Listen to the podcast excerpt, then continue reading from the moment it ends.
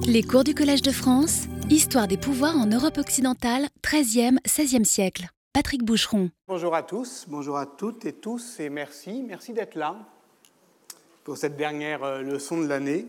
Oui, merci euh, pour votre euh, endurance et pour votre fidélité. Normalement, je pense qu'on devrait le dire à la toute fin, mais je le dis maintenant, parce que vous êtes encore là. Et que l'orateur qui ne s'étonnerait pas de voir euh, du monde devant lui encore ne mériterait pas, selon moi, d'être écouté. Donc oui, merci, parce qu'au fond, euh, ce que l'on s'inflige, vous et moi, euh, est décidément bien singulier. enseigner la recherche en train de se faire, c'est, vous le savez, la, devise du Collège de France. Et qu'est-ce que ça veut dire, au fond? Avec euh, sa fausse candeur euh, habituelle, je veux dire sa candeur euh, intraitable et cruelle, Pierre Bourdieu posait d'emblée la question, lors de sa première année au Collège de France, en 1982, ses cours ont paru en 2015 aux éditions du Seuil sous le titre Sociologie générale. Mais en fait, le titre de ces leçons était Cours de sociologie générale. Ça fait une petite euh, différence parce que la prétention apparente du propos, sociologie générale, était d'emblée atténuée par euh, la modestie du premier mot, court. Et pour Bourdieu, justement, faire court ne consistait pas, ou pas seulement, ou, pas principalement, à transmettre des savoirs, mais disons à exposer une méthode, ou euh, si le mot de méthode peut paraître trop pompeux, disons simplement, à donner à comprendre euh, des modes de pensée ou des manières de faire.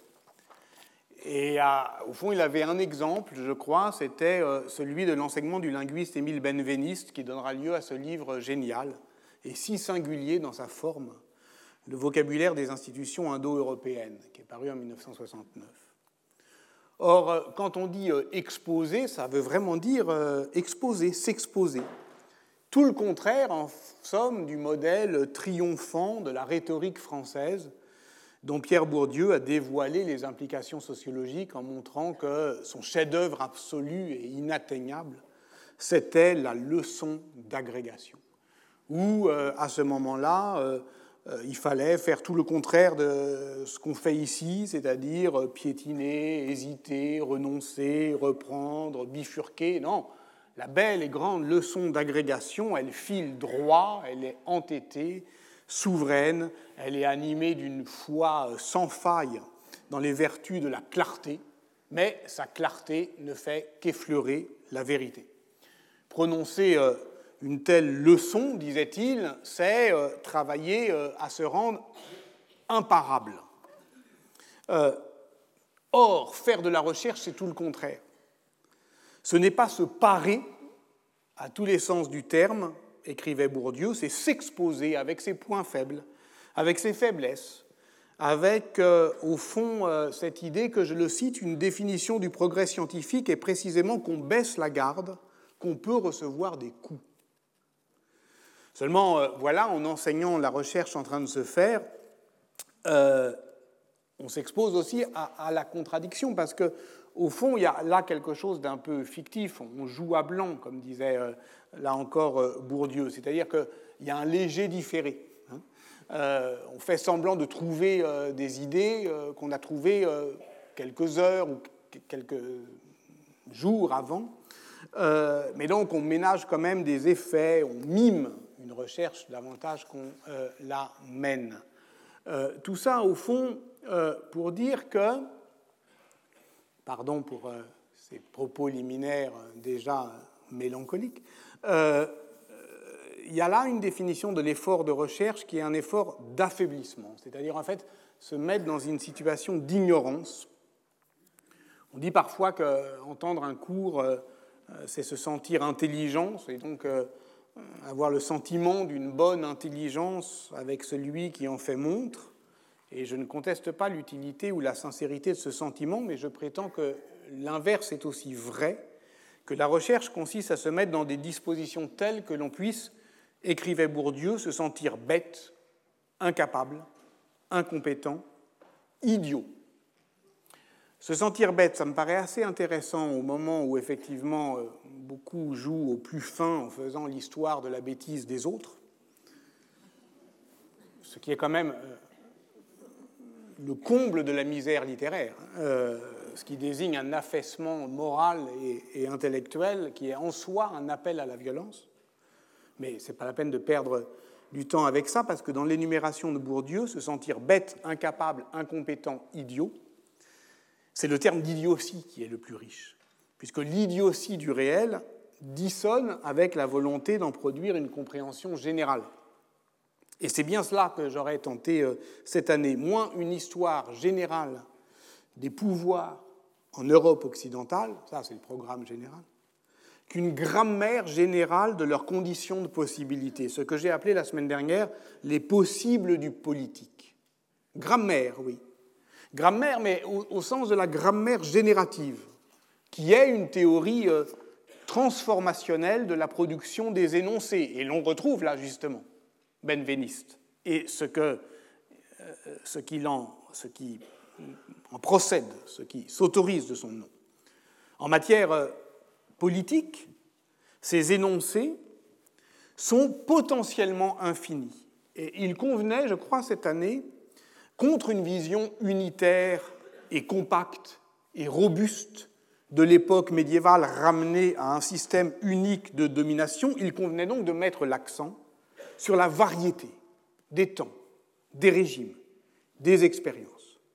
Mais si les énoncés sont infinis, comme dans une langue, cette, infinité d'énoncés obéissent, obéit à quelques règles de transformation élémentaires. Par exemple, celle-ci, que j'ai cherché à approcher dans la troisième leçon consacrée aux conditions religieuses de l'expérience politique. À partir, euh, vous en souvenez peut-être, de l'inventaire de la dissémination politique des solutions grégoriennes que le pouvoir pontifical apportait aux problèmes de gouvernementalité des XIe et XIIe siècles, mais qu'il échouait finalement à maintenir euh, pour lui-même, dans sa main. Donc ça lui échappait, et ces solutions se disséminaient, et donc euh, il y avait effectivement une variété de pouvoirs au lieu du grand tout rêvé par la réforme grégorienne, mais cette variété de pouvoirs, cette profusion d'énoncés de formes politiques, pouvait se ramener à un foyer de productivité unique, donc disons une règle transformationnelle, qui était placée hors du champ politique. Et c'était euh, ce que j'ai appelé, euh, avec Jacques Dallarin, le paradoxe du christianisme médiéval, qui confère de l'autorité à ceux qui comprennent l'indignité du pouvoir. Donc ça, c'est quelque chose qui est hors du champ politique, mais qui produit une variété de formes politiques à l'intérieur du champ. Ça, c'est une règle, peut-être, ou en tout cas une régularité. Mais il y en a bien d'autres. Et il faudrait évidemment euh, les, énoncer, puis euh, les décrire, puis euh, les faire fonctionner avec beaucoup plus de rigueur que ce que je fais là. Et d'ailleurs, vrai que je ne prétends pas les, décrire. J'ai seulement cherché à suggérer la manière dont on pouvait les identifier, les relever. J'ai seulement cherché, au fond, à insister sur le style de recherche qu'impliquait une telle enquête, qui part au fond du constat ou du postulat que ce que l'on retient du passé n'est rien d'autre qu'un amas de réponses à des questions que l'on ne connaît pas. Et si on ne les connaît pas, ce n'est pas précisément parce qu'on ne se les pose plus, mais au contraire parce qu'elles se posent encore à nous. Et donc on est, au fond, dans l'aveuglement euh, de euh, ce questionnement. C'est un amas, oui, un, un entassement de formes qui sont orphelines de leur fonction, c'est-à-dire littéralement de rebuts, de brisures, de restes. C'est ainsi que on avait envisagé euh, la question euh, liturgique avec Pierre Legendre dans les deux premières euh, séances consacrées au Laudes Regiae. Donc, je dirais que contrairement à une idée reçue, l'opération historiographique ne consiste pas à questionner le passé, mais à le laisser nous poser des questions, à, au fond, le, le laisser prendre des nouvelles de nous. Ça va Pas trop? Euh, par exemple, l'année dernière, avec cette forme euh, particulière de fiction politique qu'est la novellistica italienne, on avait vu comment elle nous donnait des nouvelles de la tyrannie. La leur, la nôtre. Ça va Pas trop. En matière d'histoire des pouvoirs, il est, je crois, très fécond d'opérer un tel renversement.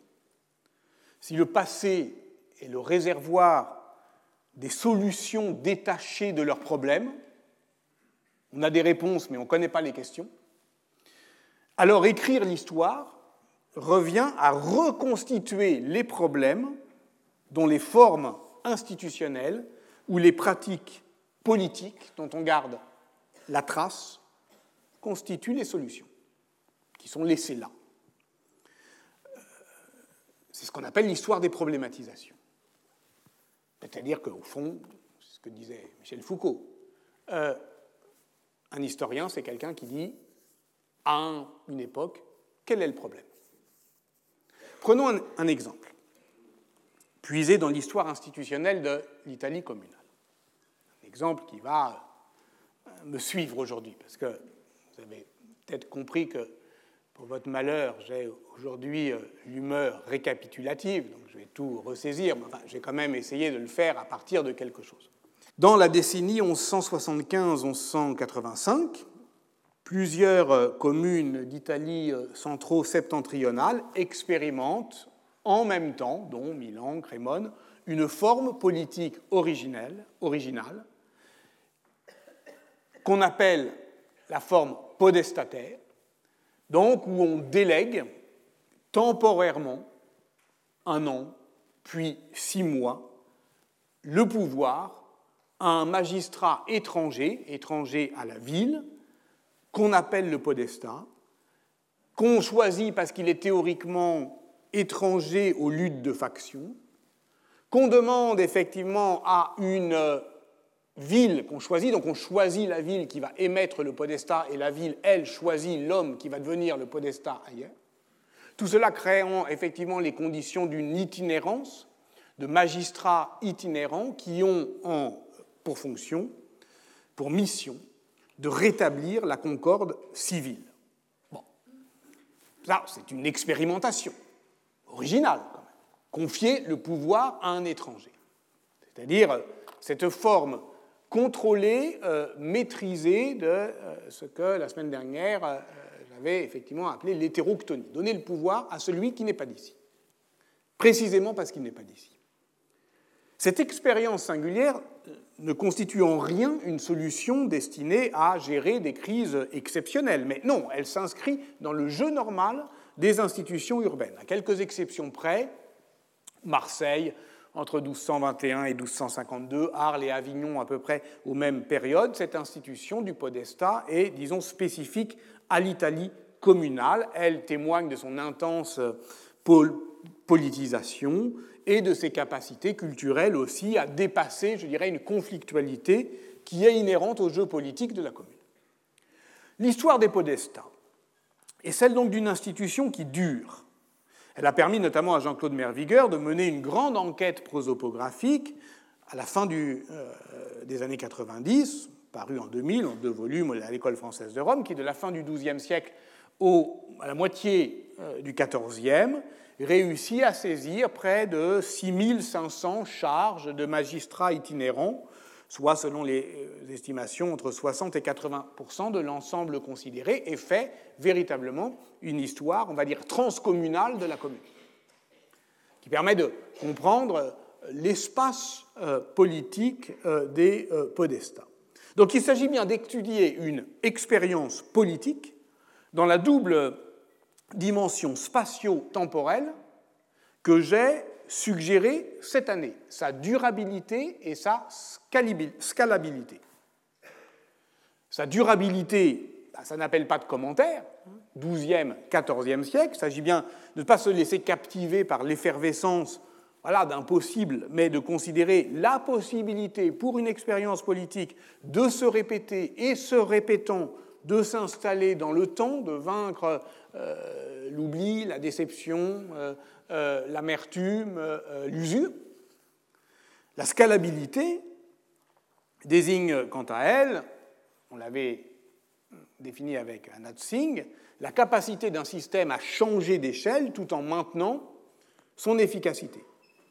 Et c'est important parce qu'on a vu que l'un des arguments les plus courants pour disqualifier une communauté euh, d'expérience comme utopique, c'est-à-dire littéralement pour la rejeter au dehors de l'espace des possibles, dans un non-lieu, c'est de la cantonner, là encore, littéralement. C'est-à-dire dire, bah, ouais, ça marche, mais entre vous. Là, non. C'est une expérience scalable qui s'impose à toute l'Italie communale. Donc, bref, une, expérience durable se répète sans se fonder, une expérience scalable s'agrandit sans s'altérer. Et dans les deux cas, ce qui s'éprouve, c'est la possibilité même d'une Italie communale, pas simplement des communes, mais une Italie communale, qui définit donc une portion d'espace et de temps, une Italie communale, dont la circulation des podestats, justement, qui est à la fois réticulaire, archipélagique, pour le reprendre dans euh, voilà, les, termes qui ont été nôtres cette année, constitue l'armature. Il n'y aurait pas de podestat s'il n'y avait pas à distance une communauté euh, politique et un partage de l'expérience. Et parce qu'il y a des, des podestats, ce partage de l'expérience se renforce et se raffermit. Ça devient effectivement l'armature. Et cette armature, elle est mobile intéressant quand même. Ce sont des magistrats itinérants. Ce qui s'éprouve donc, on est bien d'accord que c'est une invention du politique. Pourquoi? Parce que le podestat, il doit mettre sa science du gouvernement au service de la concorde civique. Il gouverne supra partes, au-dessus des partis. Il est chargé par les, euh, partis de pacifier euh, le jeu politique, qui est marqué par la conflictualité, comme euh, les habitants de Crémone l'écrivent euh, à leur podestat en réclamant à l'empereur Frédéric II, parce que les empereurs aussi peuvent évidemment s'insérer dans ce jeu, les habitants de Crémone demandent à Frédéric II en 1233 un podestat, parce qu'il s'agit, disent-ils, de régir, unifier, rassembler et conserver. Concrètement, le podestat convoque, préside les réunions des conseils, fait exécuter les sentences, veille à l'ordre public et surtout rend la justice. Comment un étranger parvenait-il à imposer son autorité dans une ville? Par sa puissance euh, sociale, il ne vient pas seul, euh, il a une troupe, y compris militaire et surtout par euh, sa maîtrise de l'éloquence civique, cet art de mobiliser les énergies, d'arbitrer les, intérêts contradictoires. Donc ce n'est pas simplement une domination, une force, parce que dans l'Italie communale, gouverner, c'est parler, et bien gouverner, c'est bien parler, selon les usages d'une rhétorique que toute une littérature nouvelle, effectivement, alors au service de ces professionnels de la conciliation que sont les podestats, eh bien, euh, euh, met en en, met par écrit, c'est ce qu'on appelle euh, l'ars euh, dictaminis, une production textuelle particulière qui euh, emprunte d'ailleurs aux réflexions des clercs sur la discipline de, de la parole. Donc, l'institution podestataire est bien une expérimentation médiévale qui ressort de l'invention du politique. Hein. donc on est dans notre sujet. OK? Bon. Or, cette institution a d'emblée posé aux, historiens la question des origines. Les romanistes du début du siècle précédent, tels Enrico Besta, pareil, voyaient euh, dans euh, les podestats italiens évidemment des héritiers des consulats, enfin des collèges consulaires antiques. Les communes auraient naturellement repris à leur compte un modèle impérial relevé justement par Frédéric II en Sicile dans le contexte de renaissance du droit euh, romain bien connu et euh, euh, exemplifié par Kantorowicz, ce rejeu de l'Antiquité gréco-romaine. Donc il y a des podestats, comme il y a des consuls, parce qu'il y a un rejeu, au fond, de l'Antiquité gréco-romaine. Renversant la perspective et notant avec raison qu'en fait Frédéric II n'a fait en la matière que se ressaisir à son tour d'une innovation communale, mais qui est au départ communale, et notamment milanaise d'ailleurs, les historiens italiens de la civilisation communale, de Gioacchino Volpe à Giovanni Tabacco, ont euh, défendu euh, longtemps une hypothèse qu'Enrico Artifoni, qui est le meilleur spécialiste effectivement de la rhétorique communale et au-delà de cette institution éloquente de, des podestats, donc qualifie cette hypothèse des Italiens des historiens italiens, de, disons, de la moitié du XXe siècle, il la qualifie d'endogène et gradualiste, pour accepter l'idée qu'elle est endogène et pour critiquer le fait qu'elle soit gradualiste, car en réalité, et je pense qu'Artifone y a raison et que l'ensemble des historiens de l'Italie communale le rejoignent à cet égard, il y a là quand même quelque chose de révolutionnaire.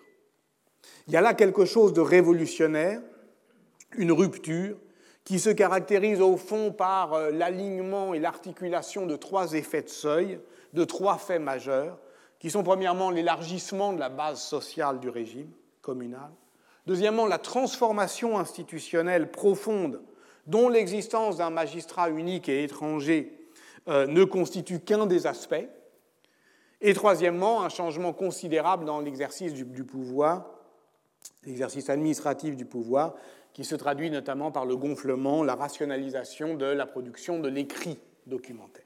Le gouvernement par l'écrit.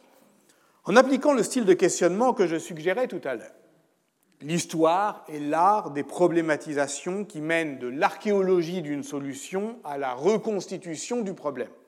On parvient à retrouver la question à laquelle l'institution des podestats apportait une réponse. Quel était le problème dans le dernier quart du XIIe siècle? Bah, le problème, c'était une exacerbation de la conflictualité sociale liée à une surchauffe institutionnelle sous la pression sociale qu'exerce le popolo sur une commune consulaire qui, d'une certaine manière, est la poursuite de la domination aristocratique par d'autres moyens. Les consuls, effectivement, tiennent la commune, et les consuls, c'est-à-dire au fond l'aristocratie, mais le popolo, d'une certaine manière, n'est pas intégré dans euh, ces organes de gouvernement, mais ça ne veut pas dire qu'il n'a pas une vie politique. Et il presse de euh, euh, l'extérieur. Donc cette solution, d'où la nécessité effectivement de trouver quelqu'un d'autre qui va pacifier, mais pacifier en maintenant effectivement visible cette, ce bipartisme factieux. Cette solution à un problème durera jusqu'à son propre épuisement. C'est une expérience. En tant que telle, elle est cumulative et réversible.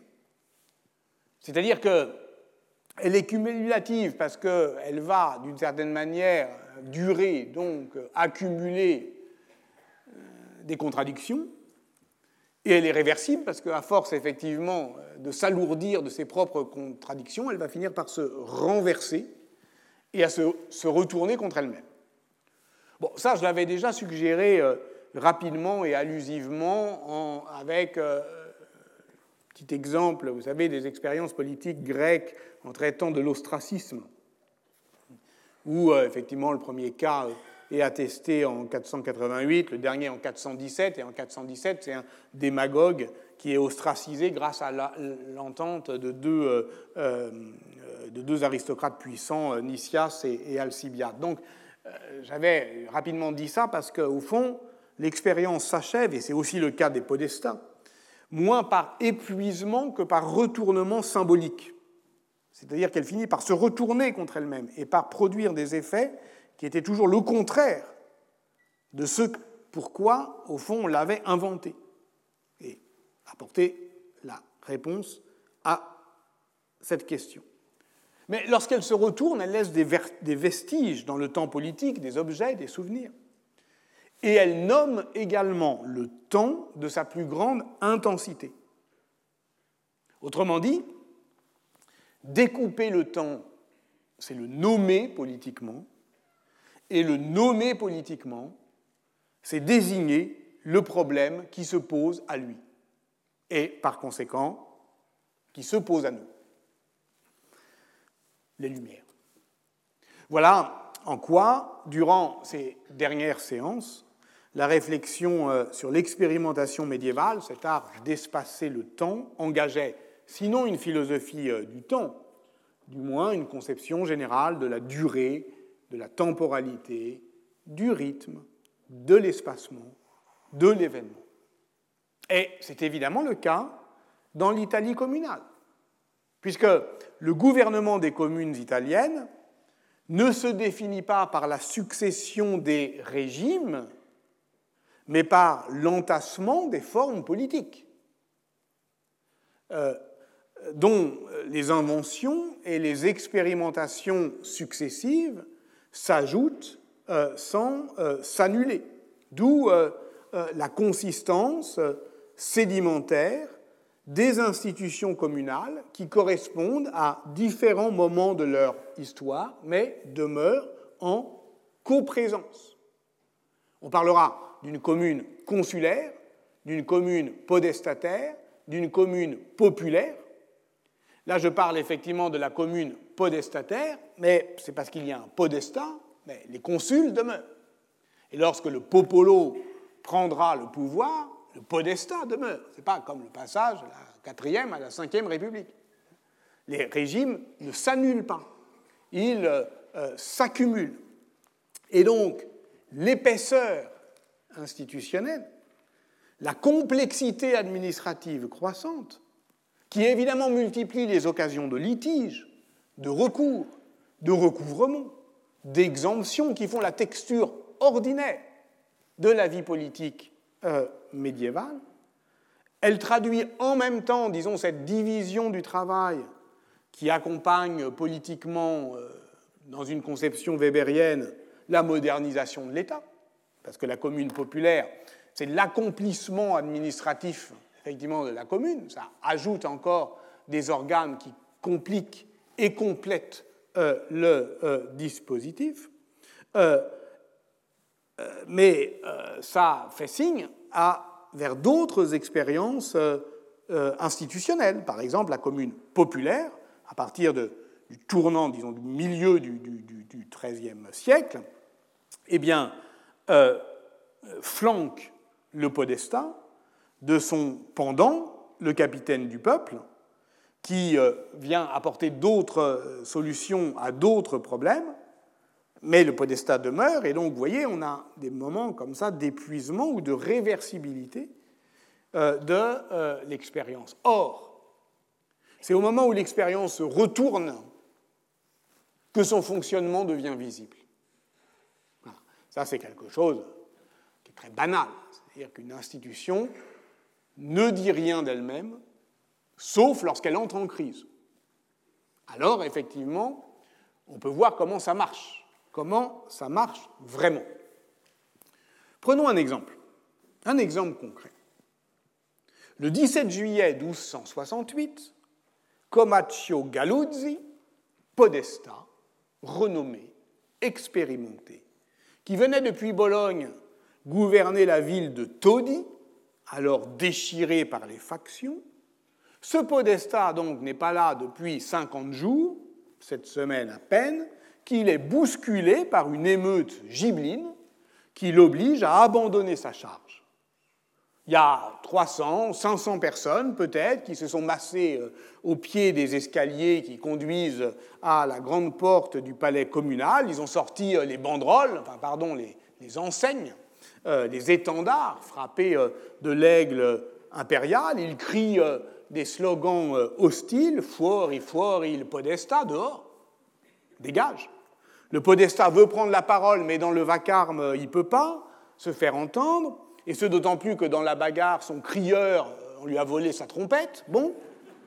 Certains émeutiers commencent à défoncer la porte avec une hache, d'autres amènent des fagots pour y mettre le feu. Bon, la situation est critique, jusqu'à l'arrivée de l'évêque de Todi, qui arrive, entouré du clergé séculier, des euh, frères du, couvent voisin de San Fortunato, et qui, à ce moment-là, a suffisamment d'autorité encore pour exfiltrer euh, le podestat qui va effectivement euh, se réfugier dans le couvent franciscain. L'épisode n'est pas exceptionnel, hein, ça arrive, forcément. Ils viennent arbitrer, il est assez facile de se retourner contre l'arbitre. À mort l'arbitre. Disons que ce sont les risques du métier de podestat. Mais euh, Comaccio Galuzzi n'est pas n'importe qui. Ils sont podestats de, père en fils. Enfin, dans le, répertoire prosopographique de Jean-Claude Merviguer, on en, repère une quinzaine. Lui-même, c'est son métier. Alors, il y a des risques du métier, mais c'est quand même humiliant euh, de euh, se faire euh, ainsi rejeter. Et dans cette Italie communale qui est à la fois violente, littérarisé et judiciarisé, euh, bah, évidemment, il va vouloir se venger de cette humiliation. Et le recours à la justice, le recours à la justice permet euh, effectivement de donner une forme légale à la vengeance. La justice, c'est une forme légitime euh, de, de, la logique vindicatoire, y compris dans le fait que ça prend du temps. C'est-à-dire que ça, la forme et la diffère. Alors effectivement, de retour euh, à Bologne, ce professionnel du droit et de la guerre entreprend une procédure judiciaire contre Todi auprès de la curie pontificale.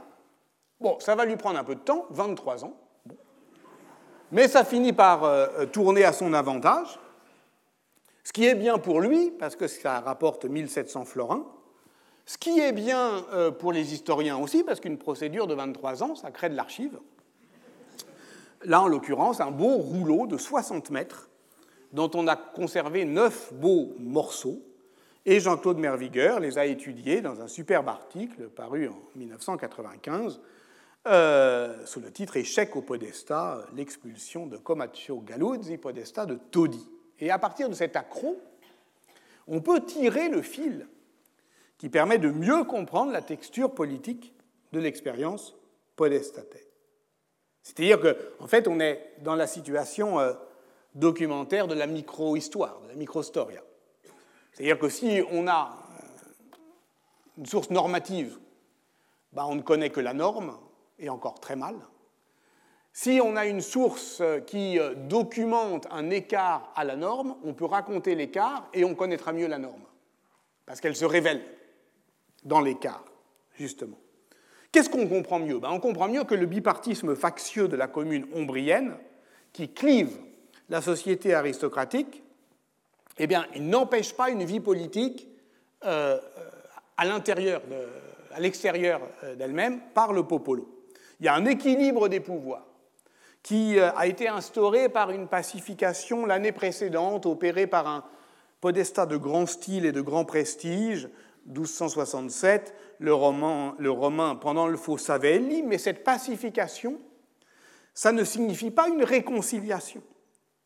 Ça signifie la coprésence de deux factions aristocratiques, c'est-à-dire un bipartisme. Bon.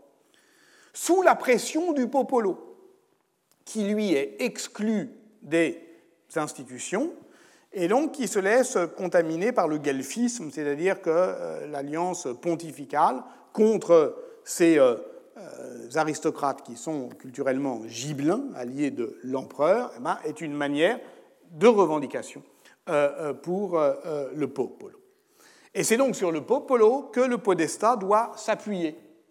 Et c'est pour ça qu'on va chercher un gars de Todi, Galuzzi, qui est un des chefs de file du guelfisme bolonais, euh, pour justement faire pont euh, avec euh, le popolo et gouverner supra partes. Alors, il en a les moyens politiques, je l'ai dit, c'est une grande famille capitanéale, il bénéficie de ce charisme émanant du dominium exercé par une famille où on est podestat de père en fils.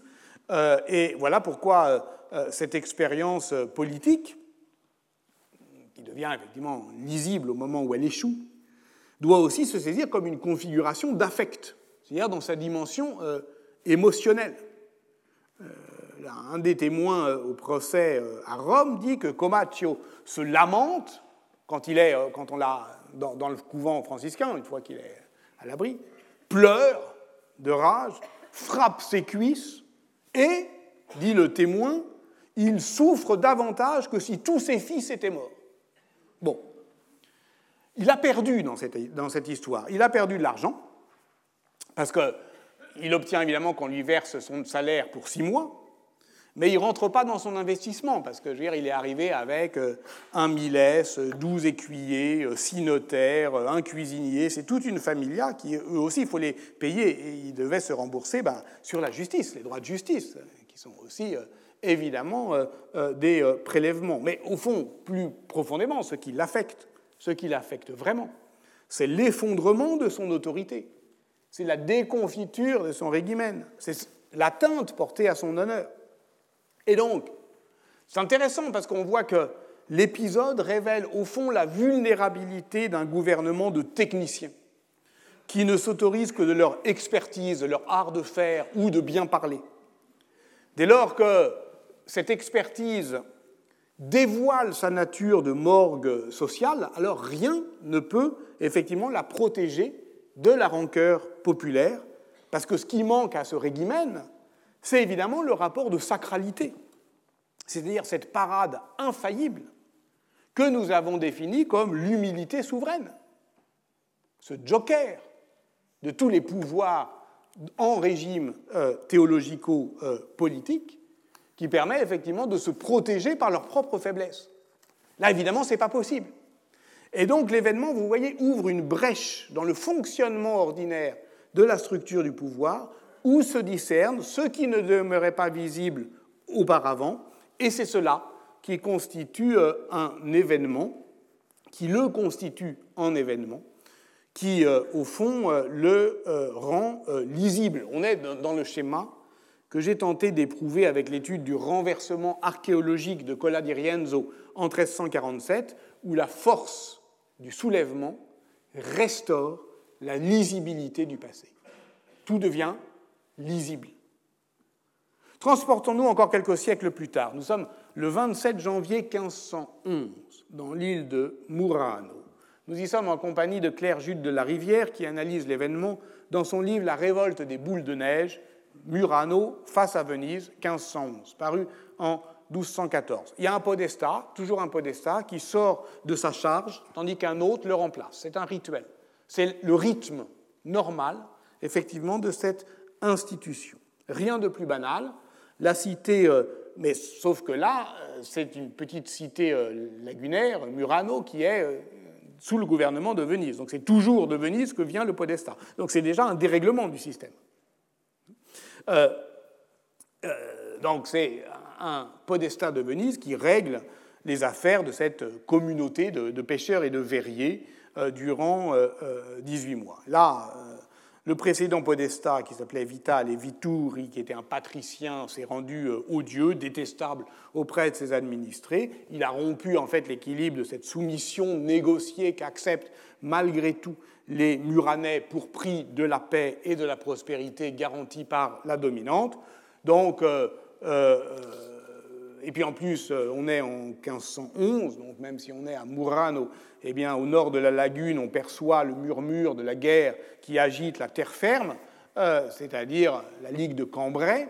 Bref, l'île est sous tension, l'hiver a été rude, il a neigé, et pof, d'un campanile qui domine le campo euh, Santi Maria et Donato par une boule de neige et puis on lui balance des boules de neige. C'est pas très grave, hein mais c'est humiliant.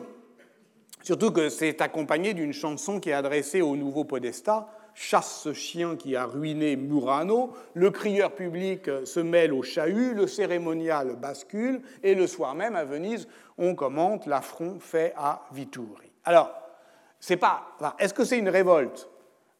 C'est tout évidemment l'enjeu du livre de, Claire Jude. Les patriciens préfèrent évidemment le neutraliser dans un charivari un peu remuant, après avoir étudié, euh, après avoir entendu euh, témoins et protagonistes de l'affaire euh, le procès qui s'ensuit n'engage aucune poursuite, la sérénissime conserve sa sérénité, et euh, puisqu'il n'y a pas de discours sur la révolte, au fond, il n'y a pas de révolte.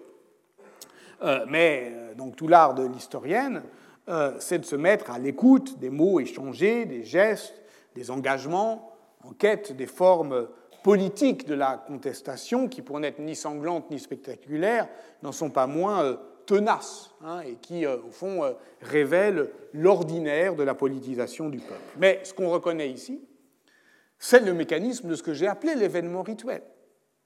C'est-à-dire que la notion d'expérimentation politique ouvre une fenêtre sur la question de ce que c'est qu'un événement ou ce qui fait un événement, c'est-à-dire l'événementialité. Pour le dire comme euh, l'historien du contemporain Pierre Laborie, l'événement est ce qui advient à ce qui est déjà advenu. Et donc, il y a moins, au fond, un double fond de la mémoire qui ferait de l'événement euh, une sorte de, fiction par contrebande, qu'une duplicité constante entre la régularité du rituel et l'irrégularité de l'événement. Et ça, ça a été aussi, me semble-t-il, ce qu'on a tenté de faire euh, à Canossa en 1077 comme à Calais en 1347, le travail historique consiste à reconnaître le rituel derrière l'événement, à démaquiller le réel, pour admettre que dans l'ordre réglé du temps médiéval, ce qui fait événement, c'est souvent un loupé, un raté du rituel, et que c'est en prenant effectivement la mesure de ces loupés de la ritualité politique qu'on peut comprendre l'efficience de ce que j'ai proposé d'appeler l'expérimentation rituelle. Donc il s'agissait bien de cela aussi, d'ailleurs, dans l'archéologie textuelle des Laudes Regiae, ces acclamations royales qui nous ont permis euh, d'entendre sonner euh, l'écho lointain des origines liturgiques du gouvernement occidental. Cette enquête de Kantorowicz sur l'anatomie de la gloire fait de la reprise rythmique des louanges royales était, c'est ce que j'ai tenté de montrer, à la fois un était un puissant instrument de périodisation et de dépériodisation de l'histoire. Il fallait voir quand est-ce qu'elle se termine, et en fonction de quand cessent euh, les euh, laudes, avec Richard II en 1377, avec Charles Quint en 1530, avec Charles de Habsbourg en 1918, eh bien effectivement, ça fait trois fins plausibles pour le Moyen Âge, petit ou long, et d'une certaine manière aussi trois finalités euh, à, son étude. Dans le premier cas, celui de Richard II, si les laudes s'arrêtent là, alors il faut comprendre que le roi déposé est aussi, pour Kantorowicz, le premier à s'identifier au modèle du Christ souffrant, et donc l'extinction de la louange marquerait l'épuisement précoce de la royauté davidienne. Dans le deuxième, Charles Quint, alors on viserait l'ultime tentative encore médiévale de l'impérialisation d'une république monarchique, disons. Et dans le troisième, Charles de Habsbourg, alors elle daterait l'effondrement politique au cœur de l'Europe, dans l'Europe centrale, du dernier lien euh, qui, euh, euh, qu'une monarchie moderne, celle de la couronne d'Autriche, maintenait avec les souverains de l'Empire d'Orient, dont on a compris au fur et à mesure combien c'était déterminant. Donc, ça c'est la question, effectivement, euh, qui euh, nous intéressait au début. Pourquoi des médiévistes euh, bah, Peut-être aussi pour nous déniaiser face à ce que Michael Fossel appelle dans un livre récent la récidive, en affrontant la manière dont notre temps hallucine le spectre des années 30. Hein. Ce n'est pas que le temps revient, c'est que parfois il récidive, à la fois dans le sens médical et judiciaire du terme. Et voilà pourquoi notre enquête sur l'expérimentation visait paradoxalement à comprendre ce qu'était un archaïsme, et un archaïsme qui risque toujours de récidiver. Un archaïsme, ce n'est pas l'état ancien et inerte d'une histoire qui se sédimente et qui rend invisible ce qui est en dessous. C'est le seuil d'indistinction toujours actif, mais sourdement actif, entre deux ordres de phénomènes que le temps a séparés. En l'occurrence, ici, le royaume et la gloire, le pouvoir et l'autorité, le roi et le sacerdoce.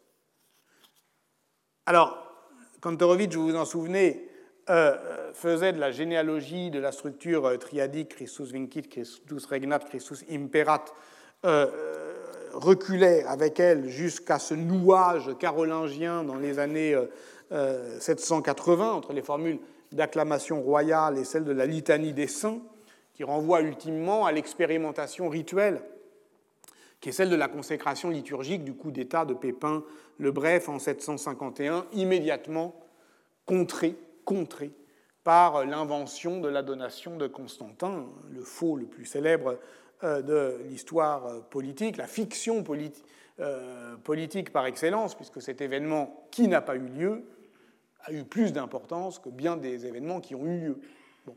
Euh, et donc, en étudiant voilà, les sources de cette de 751, de, euh, du couronnement euh, de Pépin, en se posant, qui toutes, que ce soit le pseudo Frédéguerre ou les annales royales, d'abord présentent les choses comme si elles se déroulaient selon l'antique ordo au moment même où l'on impose du nouveau, suivant l'usage des francs, Pépin fut élu roi oint par la main de l'archevêque Boniface de Sainte Mémoire et élevé au trône euh, par euh, les euh, Francs à Soissons, lit-on dans les annales royales de Francs, et pseudo Frédéguerre ajoute que cela a été au prix de la soumission des grands. Donc il y a un alignement entre l'élection, la consécration, l'élévation sublimatur du roi et la soumission subiecto des grands. Alors, les euh, historiens débattent, en particulier depuis euh, les hypothèses de Joseph Zemler, euh, qui soutient que le père de Charlemagne n'a été oint qu'une seule fois en 754 et que la tradition textuelle, au fond, fait de deux événements séparés, 751 et 754, un même avènement. Donc les historiens discutent du, rythme de, cette, de cet événement euh, de cette confusion entre onction et élection, mais au fond, je me reproche de ne pas avoir creusé la question de cette tension constitutive entre onction et élection, c'est-à-dire entre élection divine et élection humaine, qui est l'état archaïque permettant de comprendre non seulement euh, la diversité des pratiques électives dans les sociétés politiques du Moyen Âge, où, vous l'avez compris, euh, l'élection est la norme et l'hérédité l'exception, mais leur unité dans une commune culture du suffrage qui fait justement aujourd'hui encore, euh, euh, qui fait croire que les communautés politiques sont des sociétés électives. Je songe évidemment ici au travail d'Olivier Christin, qui, dans son livre paru en 2014 sous le titre Vox Populi, entreprend de mettre à l'épreuve ce qu'il appelle cet étrange mélange d'anachronisme tranquille et d'ethnocentrisme heureux, qui ne veut considérer qu'une seule origine unique à notre croyance politique dans l'onction électorale de la volonté générale, et cette euh, origine unique serait gréco-romaine, enfin grecque, alors qu'en réalité, euh, effectivement, il y a une grande variété, diversité des pratiques euh, électives médiévales, mais pourvu que, effectivement, on comprenne qu'elles visent cet archaïsme fondateur entre onction et élection, dont nous sommes encore aujourd'hui à notre corps défendant les héritiers maladroits lorsqu'on parle par exemple d'une onction électorale. Donc euh, Ernst Kantorowicz fut un bon guide durant euh, cette année puisque finalement, euh, puisque c'est un grand historien de l'archaïsme, c'est-à-dire de la théâtralité de ces rejeux qui espacent le temps, c'est-à-dire à la manière shakespearienne qui le fait littéralement sortir de ses gonds euh, on apprend à la lecture de la biographie de Robert Lerner, dont la traduction française est de toute prochaine publication chez Gallimard, qu'en 1940, au moment où il cherchait des financements pour son étude liturgique qui allait donner les Laudes Regia, a étudié dans la première séance, Kantorowicz envisageait aussi d'écrire un livre intitulé Études bourguignonnes, qu'on a étudié dans la dernière séance. Il voulait transformer en volume une conférence donnée en 1939 à Yale sur le terme Charles le Téméraire et la Renaissance italienne, en étudiant euh, la présence des, humanistes italiens à la cour de Bourgogne, et notamment du Vénitien Bembo. Il voulait au fond éloigner ce monde culturel des images convenues du revival chevaleresque, des licornes immaculées euh, et des blancs palefrois, euh, la connaissance de l'histoire antique d'une certaine manière, fait germer pour lui, dans l'esprit du téméraire, un idéal impérial. Et comparant une médaille de Philippe le Bon à une autre de Charles le Téméraire, il voit dans cette dernière, et c'est la fin de cette conférence, dont le manuscrit est inédit mais que cite Lerner, euh, justement euh, cette ouverture d'une histoire possible. Je le cite, c'est assez beau. Ce n'était plus la splendeur chatoyante de la chevalerie bourguignonne, c'était la renommée universelle et les lauriers de César dont Charles brûlait d'envie. Donc, espacer le temps, partir en quête d'une géographie plus souple et plus dynamique des emplacements politiques, d'une histoire des pouvoirs qui serait ainsi, je dirais, moins cassante, c'est entreprendre une critique générale qui a été, je pense, sous-jacente durant toute cette année de l'excessive compacité, de l'étouffante robustesse des théorisations historiographiques qui prétendent en rendre compte et qui euh, ramènent le Moyen Âge à un modèle unique de domination aussi euh, intraitable qu'on euh, puisse l'imaginer. Alors s'il était si intraitable que ça, on peut se poser la question, pourquoi n'a-t-il pas duré jusqu'à nous? Les enfants parfois demandent, mais pourquoi il n'y a plus de chevaliers dans la rue? Euh, je ne sais pas. Va demander à ta mère. Non, mais c'est difficile quand même, parce qu'en en fait, euh, on se rend compte qu'une question d'enfant, c'est quoi? On, cesse de se poser des questions d'enfant, non pas parce qu'on a trouvé les réponses, mais parce qu'on est fatigué de se la poser. Euh, donc en fait, on cesse de se poser des questions d'enfant par, par renoncement davantage que par sagesse. pourtant, moi, c'est une question qui se pose de même qu'elle se pose, on l'a vu, euh, à l'Empire gréco-romain, pourquoi n'a-t-il pas duré?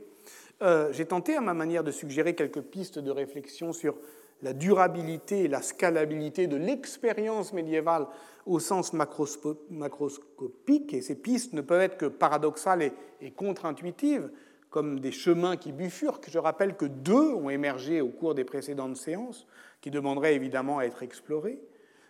La première, je la rappelle rapidement, pose que la relative stabilité des relations de domination au Moyen Âge résiderait moins dans la rigueur de l'encadrement des hommes qu'au contraire dans leur capacité de s'en extraire. La fuite est possible, donc la contestation est moins impérieuse, exit plutôt que voice. Et voilà pourquoi tout le système de délibération démocratique passe par la coexistence pacifique euh, des forces en présence, hein, l'espacement du dissensus, la bonne distance de la civilité dès qu'on peut fuir. Alors ça va pas, enfin, je dire, ça, ça fuit. Euh, et de fait, euh, ce système podestataire, il va trouver son épuisement lorsque cette société du conflit se dégrade en société de l'expulsion, où ceux dont on ne veut pas, on les expulse, on les bannit. Et ça, c'est effectivement une manière, au fond, de dépolitiser une société. Euh, cette première hypothèse, donc là encore une analyse comparée des formes délibératives, des lieux de délibération dans l'Europe médiévale, tels que Michel Hébert l'a engagé, devrait pouvoir contribuer à l'étayer. Cette première hypothèse s'articule donc avec une seconde. Le système des pouvoirs tient globalement parce qu'il maintient ouvert la possibilité d'un devenir politique autre qu'il maintient à distance mais à vue, dans les lointains, dans les fictions, dans euh, les formes hétérotopiques euh, de communauté. Et ces deux formes paradoxales de la stabilité politique permettent de comprendre par opposition ce qui peut être réellement susceptible de le remettre en cause. On l'a compris euh, en analysant les formes de clôture des expériences communautaires de la réforme religieuse, depuis Grandmont jusqu'à la trappe de Rancé c'est que leur portée protestataire ou leur capacité déstabilisatrice réside moins dans la radicalité de la césure, qui sépare, voilà, c'est euh, laboratoire d'une vie autre de la vie commune. Au fond, une société politique tolère très bien l'existence de cette distance faussement subversive des communautés qui fuient au loin ou qui se ferment sur elles-mêmes. Non, la portée protestataire, subversive, de telles expériences, le fait qu'elles peuvent devenir le laboratoire de gouvernementalité d'un autre devenir possible, réside dans leur capacité d'ouvrir un dehors à l'intérieur même de la société, donnant à voir le témoignage anticipateur d'une alternative plausible, d'un autre, euh, autre histoire possible. Cet espace autre est alors celui effectivement d'une fiction politique. Voici pourquoi nous étions cette année tel aîné quittant Troie en flammes, tentant de rejoindre une ville sans origine qu'il n'atteint pas, Rome. Voici donc pourquoi nous étions condamnés, sinon à l'errance, du moins à l'instabilité, naviguant euh, dans l'archipel des ressemblances déplacées d'une expérimentation l'autre, de l'Islande à l'Égypte mamelouk, des bourgeois de Calais au roi de Jérusalem, en se risquant même, euh, vous l'avez vu, à quelques incursions euh, japonaise des Iki de l'époque médiévale au Matsutake de l'époque contemporaine, au fond, nous n'avons guère été en Italie.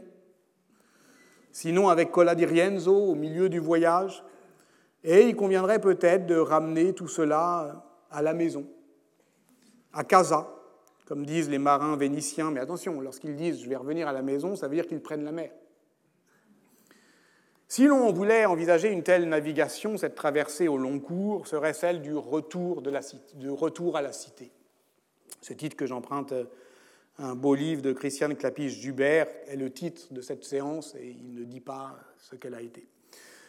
Il faudrait alors, mais ce qu'elle pourrait être plus tard peut-être, il faudrait alors envisager que la commune italienne n'est pas une exception, mais une accentuation de l'histoire des pouvoirs dans l'Europe occidentale qu'on y voit tout ce que j'ai tenté péniblement de discerner cette année à tâtons, de manière euh, exposée, fragile, incertaine, euh, ne cherchant pas à parer les coups, euh, mais qu'on le voit de manière plus distincte, plus nette, plus exagérée aussi, comme si l'Italie était la loupe de l'Europe, qui avait, oui, un effet de loupe, qu'on se retrouverait on retrouverait d'ailleurs aisément euh, euh, les sept règles de l'expérimentation politique définies dans la quatrième leçon, celle du 29 euh, janvier, inventée dans les ruines du passé. je ne vais pas le faire maintenant, mais pour les plus studieux d'entre vous, ceux dont les cahiers sont le plus à jour, ça pourrait être des devoirs de vacances. Vous allez voir, ces sept règles, la durabilité, l'expérience, le dissensus, etc., euh, bah, ne serait-ce que sur l'expérience euh, podestataire, ça marche. Ça marche très bien. Resterait à comprendre évidemment pourquoi l'Italie communale est un si bon observatoire de la grammaire transformationnelle des expériences politiques européennes. Peut-être faudrait-il alors se souvenir que nous avons commencé notre histoire à Canossa, dans les Apennins enneigés, au temps euh, de la comtesse Mathilde de Toscane, et que ce n'est pas un hasard géographique si l'Italie est le théâtre d'opération du conflit entre les deux universalismes, entre le pape et l'empereur, et le demeure jusqu'au milieu du XVIe siècle, avec ce que l'on appelle les guerres d'Italie. Parce qu'en 1494, lorsque Charles VIII atteint Naples, il voit en Naples le tremplin vers Jérusalem. Et nous sommes encore dans l'horizon onirique des croisades tardives des derniers rois de Jérusalem. Parce qu'en 1499, lorsque Louis XII euh, devient euh, duc de Milan, il trouve à Milan un réservoir de souvenirs souverains qui lui permet d'impérialiser euh, le pouvoir royal. Parce que cette présence de l'Empire doit être appréhendée très précisément, très concrètement, très matériellement, ne serait-ce que dans ses vestiges, dans le cadre urbain. Et on a vu avec Cola di Rienzo, mais pas seulement, combien les villes italiennes, c'est d'une grande banalité que de le dire, les villes italiennes sont euh, en Europe celles où ce décor monumental est le plus visible. Mais qu'est-ce que ça veut dire qu'il est le plus visible? Ça veut dire qu'il est le plus disponible.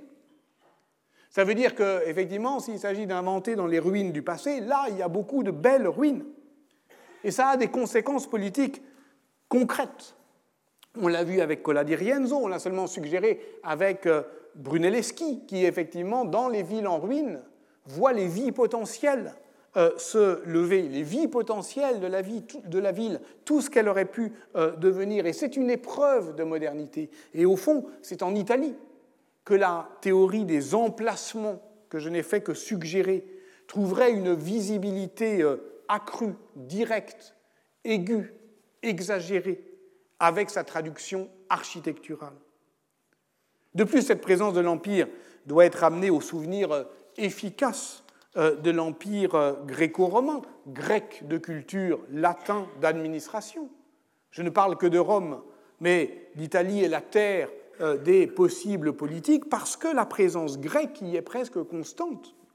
Depuis effectivement l'implantation byzantine dans l'Italie méridionale et les monastères grecs y sont des thébaïdes, des, des espaces autres à partir desquels s'inventent, s'orientent l'expérience politique de ces laboratoires de la gouvernementalité que sont les communautés monastiques, mais cette hétérotopie trouve son pendant à la fin du Moyen Âge avec l'hétérochronie que suggère la présence des humanistes grecs en Italie centro-septentrionale dès les années 1420-1430. Cette histoire n'aura pas lieu, une renaissance partagée gréco-latine, mais elle permet de rendre compte, justement, d'un devenir possible de l'Europe des savoirs et des pouvoirs.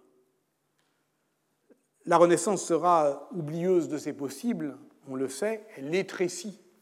L'expérience à la généalogie unique chantée par Pétrarque, toute histoire est éloge de Rome, mais cet étrécissement est peut-être un affaiblissement. Lorsque Comines est à la frontière entre la terre promise que demeure l'État de Bourgogne et la monarchie d'avenir que semble être le royaume de Louis XI, il est à la croisée des chemins, mais il n'y a qu'un seul chemin, parce qu'il n'y a qu'une seule frontière. Should I stay or should I go? Il y a deux solutions, il n'y en a pas trois. Au contraire, il conviendrait de considérer la gamme étendue des possibilités et des pouvoirs dans l'Italie communale, son polycentrisme, qui ménage une possibilité de fuite, une variété d'expériences, toute la gamme étant représentée des régimes euh, de la République à la monarchie, en passant par toutes euh, les euh, formes mixtes de gouvernement. Toutes les fuites sont possibles vers l'archipel des Little Italy dans le monde. Et l'unification, là encore, des cultures politiques par l'humanisme aboutit peut-être, c'est en tout cas une hypothèse que j'aimerais pouvoir un jour éprouvé, aboutit peut-être au XVe siècle à une... Euh, parce que euh, ça rétrécit l'expérience et parce qu'au fond, tout désormais est ramené à un seul même style de gouvernement, eh bien, on peut dire que c'est à ce moment-là que l'Italie devient une proie. Donc, euh, au fond, revenir à Casa, sur la terre et sur la mer, suivre Dante lorsqu'il réécrit l'Énéide, l'écouter euh, chanter euh, l'impossible retour d'Ulysse et l'écouter avec Primo Levi, qui voyait effectivement dans cette Ulysse médiévale qui ne revient pas, puisque Dante ne connaissait pas l'Odyssée, puisque son Ulysse s'abîmait en mer, au-delà des colonnes euh, d'Hercule. Et l'entendre avec Primo Levi, ça veut dire effectivement euh, considérer euh, au fond la valeur aussi tragique de cette expérience, retrouver le nouage entre la narrativité et l'expérience politique. oui, ça serait pas mal. Mais le temps nous manque, alors une autre fois peut-être. Merci. À bientôt. Retrouvez tous les contenus du Collège de France sur www.colège-2-france.fr.